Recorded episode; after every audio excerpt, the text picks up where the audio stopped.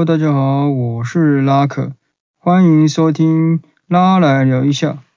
那今天要来聊什么呢？呼，哇，那个什么破音。好了，就今天因为录音的时间有点赶，对，那我就直接不废话，我们就今天直接开始来聊我们今天的，直接切入主题，这样子直接开始。对，那这个议题呢是原住民的这个狩猎议题，其实有一阵子了，对对对，大家如果都有在追的话，就是我今天看了公事有话好说谈那个这个议题，那那个节目的名称呢叫做王光禄释宪案开庭，猎人为何变成罪人？狩猎文化动保难兼顾？问号。然后我也去听了法律白话电台，哦，这个电台很棒，推荐大家去听。然 后什么意思？呃，希望你可以找我。哎，就是这个电台就是也有讨论这样子的一个新闻这样子。那我今天想要就好好的来去讨论这件事情。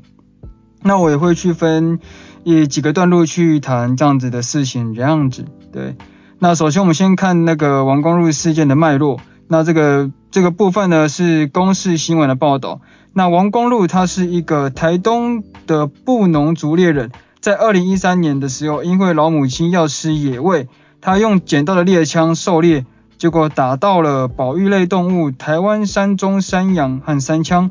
因此被判违反枪支、枪炮、弹药和野生保育法等罪，这判刑三年半。那这样子的判决呢，就引发族人等原民团体的不满。前往司法机关抗议，炮轰中华民国的法律，限缩族人的生存权。那王光禄在入狱前，检察官总长为他提出非常上诉，暂停服刑。二零一六年，原住民立委孔文吉提案修订野生动物保育法第二十一条，原住民可以在其他。哦念错的部分，第二十一条，原住民可以在其地区猎捕保育类动物，以及第二十一条之一，只要非营利自用，就可以猎捕宰杀野生动物。到了二零一七年呢，最高法院也首次自行提出释宪申释宪，那就是动保团体认为这样子呢，就是所谓这个狩猎这些这个行为。会造成生态浩劫，那动保法也会形同自废武功，这个是动保等底的这个一个立场这样子。好，那这个就是事件的脉络，那我们可以去从其中探讨到的观点和正反立场有哪些呢？那我先讲，由于这个狩猎主题要谈的那个面向太多了，对，比如说像是有法律与传统文化的问题，就是狩猎文化 vs。现行法律，然后也有社会安全问题，也就是猎人用安全制式枪支比较不会受伤，vs 族人用枪的社会安全疑虑。再来还有动物生命权的问题，也就是圈养动物和野生动物与保育类动物的生生命权，但是这件事情，那因为有太多了，所以呢，我今天就只谈动物生命权这个部分。那这个部分呢，在我提到了这个节目，也就是呃，公事有话好说这个谈王光禄的这个这个节目里面，就是他们这个节目有谈到王光禄的这个这个部分，也有请到就是说原住民青年的这个代表，对原住民青年阵线的代表，然后也有透过呃电话连线跟台湾动物社会研究会执行长。就是这个是两个人之间有辩论到这个部分，也就是生命权这个地方。那首先我先讲，就是呃反方好不好？就是反对狩猎的这一部分，就是这个立场，也就是那个台湾动物社会研究会执行长的这个立场。他认为呢，就是不论原住民族和汉民族都没有杀戮动物的权利。而且，难道不住在部落的族人回到部落也可以打猎吗？那原青代表认为，那只是正方喽，就是希望可以恢复狩猎这件事情。他认为呢，就是今天就是因为中华民国的法律先架空了原住民族部落的治理权，那执行长他不要本末倒置，而且执行长讲杀这件事情之前，应该要标准一致的去看待屠宰场跟猎人。那从这个正反观点中可以探讨的观点呢，有五个，这是我自己想的哦。对，当然也是就从这个里面去衍生出来的，总共有五点。第一，野生动物 vs 圈养动物的生命权。二，为什么会有野生动物和圈养动物之分？三，猎人狩猎 vs 屠宰场宰杀，哪个才是真正的杀戮？四。应该想说哪个才是真正的杀戮，而且不尊重生命，或是相对尊重生命？好，四，恢复狩猎会造成生态浩劫、动物锐减吗？然后第五，关于生命权的问题，那的确呢，就是现在族人不用打猎也能生活。那如果猎人没有猎人去狩猎山林里的动物、野生动物，究竟会有什么实质影响呢？好，那我就一一来分析这样子。好，第一点。野生动物 vs 圈养动物的生命权。好，我先回答这个，就是如果依照就是台湾动保团体的立场，也就是所谓的伤害任何生命不是任何人的权利来看，那是不是就是全全台湾都应该要吃素这样子？对，甚至不可以吃素，因为植物也是生命这样。对，那。那就这部分，我认为真的是应该要去标准一致的看待这样子。所以，如果我们今天要去谈论尊重生命平等，我认为啦，就是反而就是猎人一对一与动物搏斗，这才是生命平等看待的一个表现。如果你说，呃，如果要说伤害任何生命这点，那动动保团体应该也要去解释，难道野生动物才是高等生物吗？那那些屠宰场被圈养起来的猪只等畜生就不是生命吗？然后说，这个时候被圈养的猪就会打 hashtag pig life matter。哦，那我觉得这部分应该要去认知到的还有两件事情。第一件，动保究竟是真的认为生命都是平等的，还是只有动物以稀为贵？那如果是后者的话，那这样他们捍卫动物生命权的立足点，应该是站在稀有的生物应该被保育这一点。而不是像他们自己所主张的，所有的动物生命都不应该被伤害。那其实我这边的稿哦，讲出来了，我有写稿，对，我有写稿。反正就是我我这边少写到一个少少，必须要再补充一点，就是呃所谓的伤害到底又是什么？是呃虐待吗？还是所谓的呃杀害吗？就是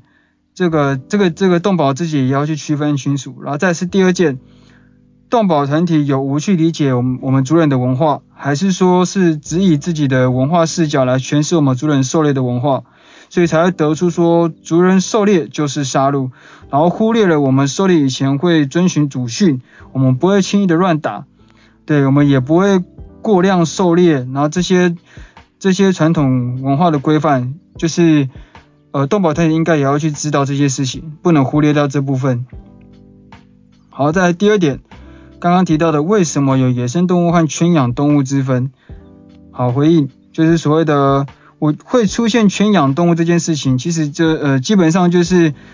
比较轻松嘛，就是会取得食物的方式这样子，就是这个比较轻松吧，你不用到处去外面找食物，你就把它圈养起来，就是而且圈养还是我们人为人类可能认为比较好驯服的动物，那如果野味太重啊，或者是野性太重的动物，不好吃的动物。可能就不会被列入我们圈养的这个这个动物的范围。那我看过一本书，就是《人类大历史》这个书之后也会分享给大家。就是根据《人类大历史》里面有提到，就是人类是在我们距今约一万年前的农业革命时期才开始出现圈养、圈养特定动植物的行为。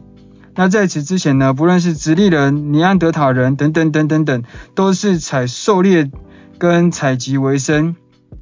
那我们从这个当中可以看见，所谓的野生与饲养的观念，也是人类自己建立出来的。这并不是所谓的大自然自然而然就会有所谓的有一些欠圈养啊、奴性重的动植物这样子。对，所以说到底会有所谓野生动物这个观念，或是圈养动物这个观念，也是出自于我们人类。也就是因为我们有圈养，才会出现野生与饲养的这个观念吧？对不对？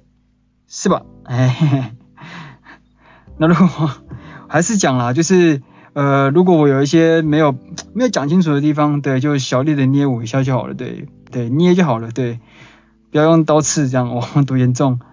好，那第三个呢，有刚刚也有提到，就猎人狩猎 vs 屠宰场宰杀，哪个才是真正的杀戮，或者说谁才是尊重生命？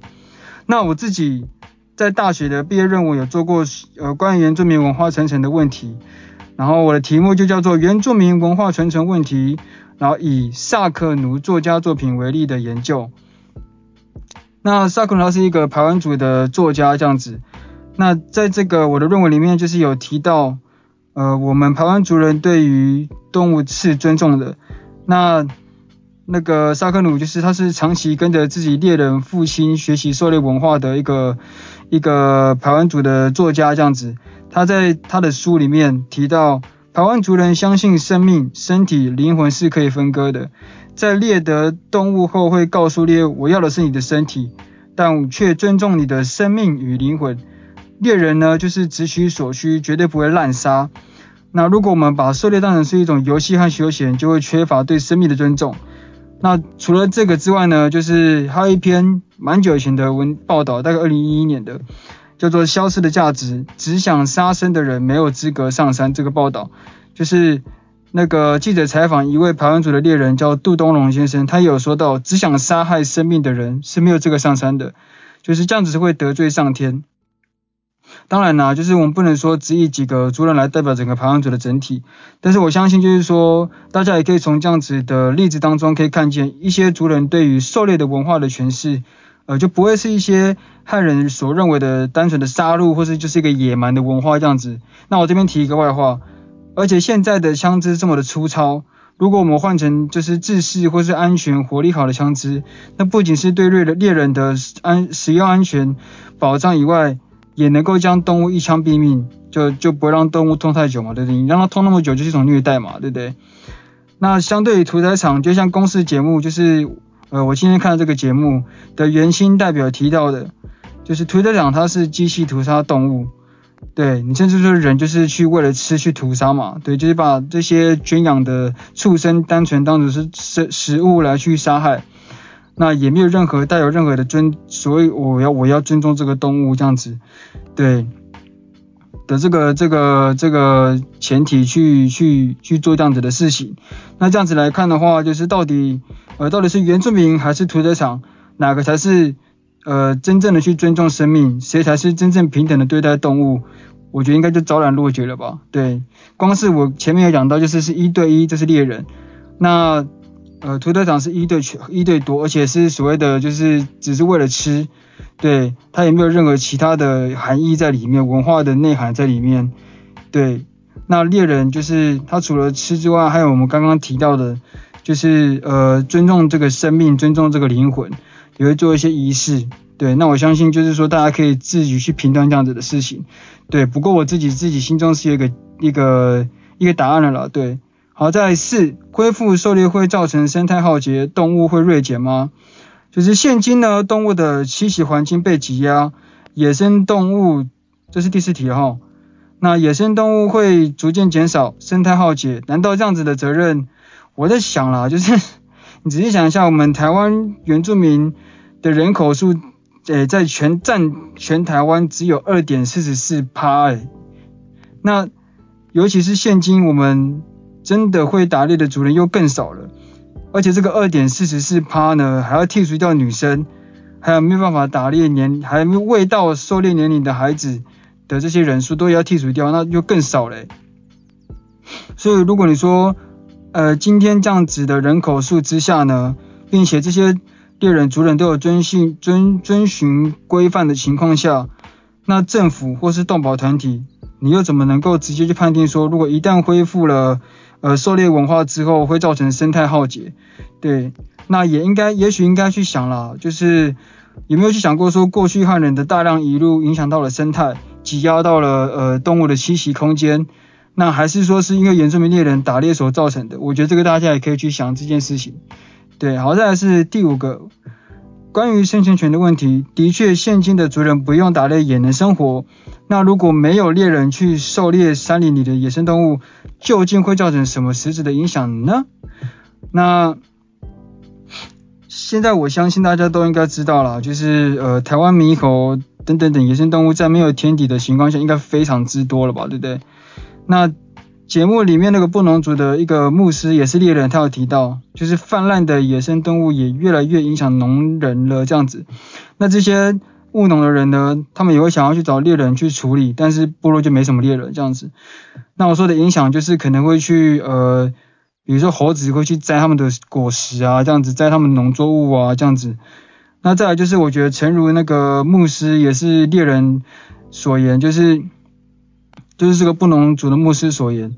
就是农人受到野生动物而影响生计。那这样子我在想，以是不是影响到这些农人的生存权了呢？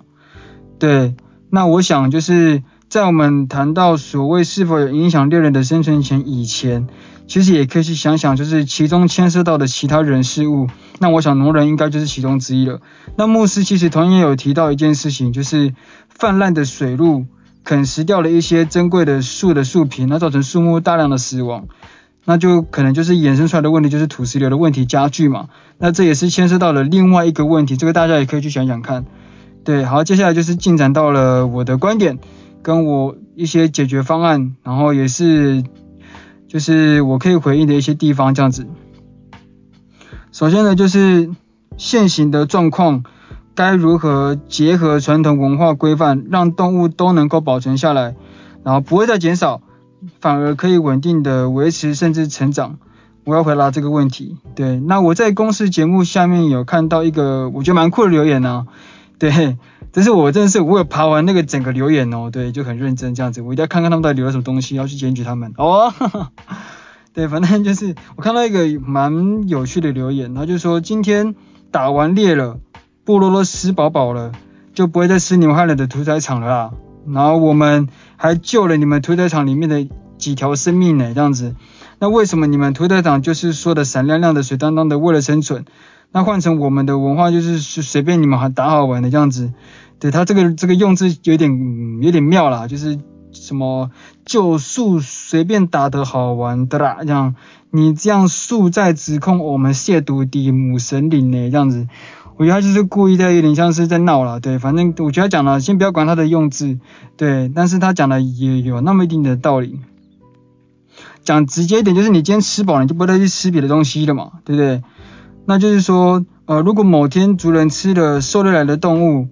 那的确那天就就比如说那天他吃了他吃了野生动物的那天，他吃饱了，他就不会再去玩买外面的食物吃了这样子。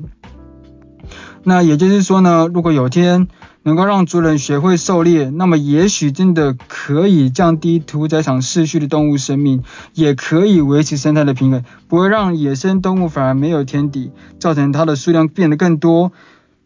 反而破坏已经很小的生存空间。呃，当然就是这这些都是我们人类自己造成的啦，对，就是所谓的什么他们的生存空间已经变小，这个还不是我们自己造成的，对。那就是公视节目里的布农族猎人有提到，那水路越来越多了，他把树皮啃食掉了，那使土石流的问题越来越严重了。那我觉得关于这部分呢，大家可以去参考一个网站，叫做阿尔卑斯登山学校，它有一篇文章是讲喜见台湾高山有水路，但也是台湾生态的隐忧。这篇文章，因为这篇文章它有提到水路的天敌云豹，在二零一三年已经宣布绝种。导致水路增长就飞速这样子，对。那公司节目里的律师也有提到，就是国际生物多样性的公约认为，必须要结合原住民族的智慧，才可以达到生物多样性的成果。那律师也有说到，就是生态专家裴佳琪，就是我上面念错人家的名字呢，我那个那个名字那个姓我不会念，对不起。那就是生态专家他说呢，保育类要分级狩猎。原住民族就是适当适量的狩猎，反而可以有助于达到动物数量的平衡。那现今呢，就林务局也有试办的狩猎恢复计划，也得出了动物数量不仅没有明显的下降，反而还有有些回复这样子。那我们可以从这边来看到呢，就是我自己认为，现行的法律必须要适度谦卑的来对待原住民族的文化。如果一昧的认为说我们的族人的狩猎文化就是呃使动物会减少的的那个元凶啊，甚至是推手这样子，那我那么我们两者可能就是永远无法好好的对话与达成共识这样子。那我认为其实就是啦，就是除了要能够将现行法律结合各族族人的传统规范之外呢，也要将族人的保育生态的智慧结合现在的科技，那可以帮助盘查，就是盘查出合适的打猎方式与时间，还有哪些动物还可以被猎。哪些目前不行？那我刚刚那个留言者他提到的，就是我觉得也可以纳为讨论啊。对，也就是说，当族人在自行拟定的规范下进行狩猎之后，就至少有狩猎的那几天，他就不会去外食。诶，等下狩猎好像也是外食哦。哎，就是，哦，那就是这阵子的屠宰场及养殖场，也就是他们已经有打猎的那一天，那阵子，那那阵子的屠宰场跟养殖场。也可以依据实际市场需求做养殖与屠宰的减量，对。不过这个当中呢是呃很直，这个算是很直观的一个改善方式啦，对。那至于是不是可行，就是还有待商讨商议就对了，对。那这是我零，就是我花了一点点时间，也没有一点点时间呢，好了，就是一点点的时间想到的这样子。那我想说就是我花了大概呃。半天的时间去准备这项议题，所以如果没有办法提出一个完整的解决之道，那就是我也希望就是透过我这样子的分享，可以让这样子议题更多人被看见、跟讨论和重视。我觉得这个才是呃我今天分享最主要的目的之一。这样子，好，那回来就是我觉得在这个议题当中衍生出一个反思了，这个也许我之后也会再提到相关的反思。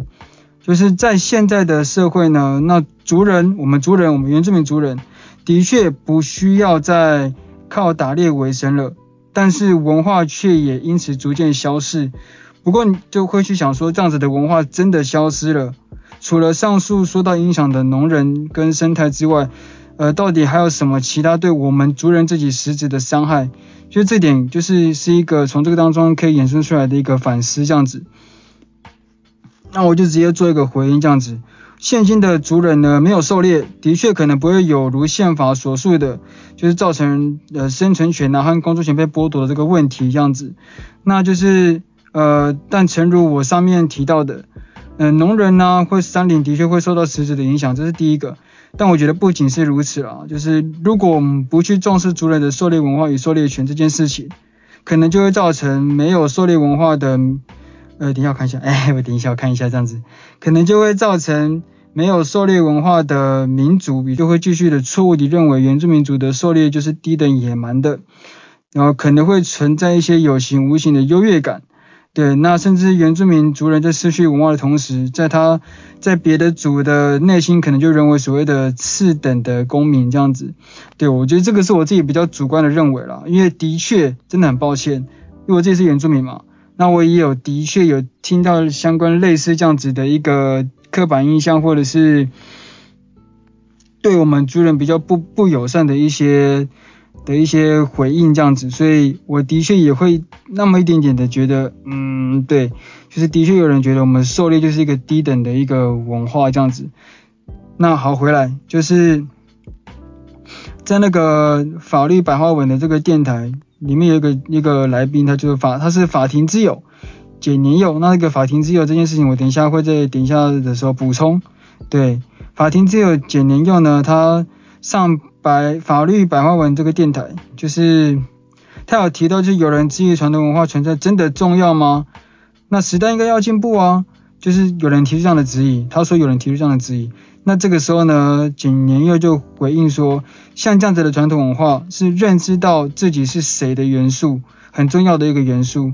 那些提出那些呃，那传统的三七世界应该也要保存啊，三七世界，三七世界也是传统啊，那么好，三七世界要保存啊，就这个这个传统文化也要保存起来啊。那年幼认为呢，就是那些提出这样子什么三七世界也该保存的人，应该去想。三妻四妾可以让自己更知道自己是谁吗？对不对？那我自己这边的解读，所谓的认识自己是谁这点，就是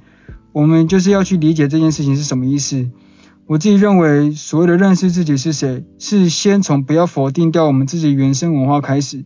很多时候就包括我自己与许多我认识的一些族人，就是都是长大之后才有时间或有机会去回头学习自己的母文化。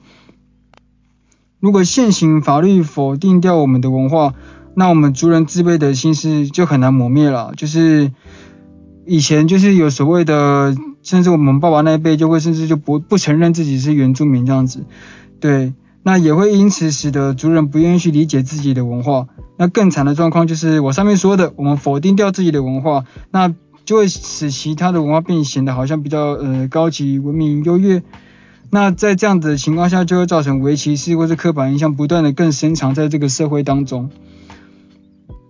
这是我自己下的一个小小的观，这个自己想出来的一个小小的观点啦，对。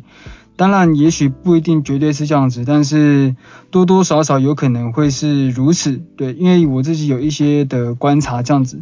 那最后的结语呢，就是总之，我认为要怎么去讨论与修法，都是必须站在理性平等的状态下去讨论。我们切勿以单一自己的立场去讨论这件事情。如果这样子的话，只会激化冲突，没有办法找出真正对彼此都好的一个解决之道。这样子，好，OK。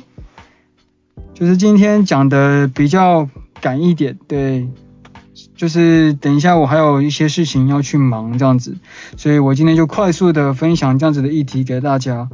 好，那我前面有讲到法庭之友这件事情嘛，那我这边做一个简单的补充，就是根据法白，也就是法律白话文电台提到的那个法庭之友，他要解释这件事情，那就是所谓的法庭之友，就是任何人都可以投稿对法律有意见的地方这样子。那我自己有另外去查，就是根据淳安法律事务所，就作者有作者叫做蔡家正律师，他有提出的解释为，法庭之友的制度是起源于罗马，那之后只是由英美法系法英美法国家所继受。那该制度设计的目的呢，就是由外界人士提供专业书面意见给法官参考，那以协助法官案件的审理。那而提出该等意见书者，即称之为法庭之友。那就是说，这就是所谓的法庭之友这样子。那我也希望就是这样的消息可以帮助大家去实际参与到自己有想提出意见的案件，或是有想要提出一些修改的一些法律。对，就是希望这个资讯，就是法庭自由这个概念，可以帮助到大家这样子。好，那今天呢，就是很快速的结束掉了我们的拉来聊时事议题这个单元。对，那就 OK，拜。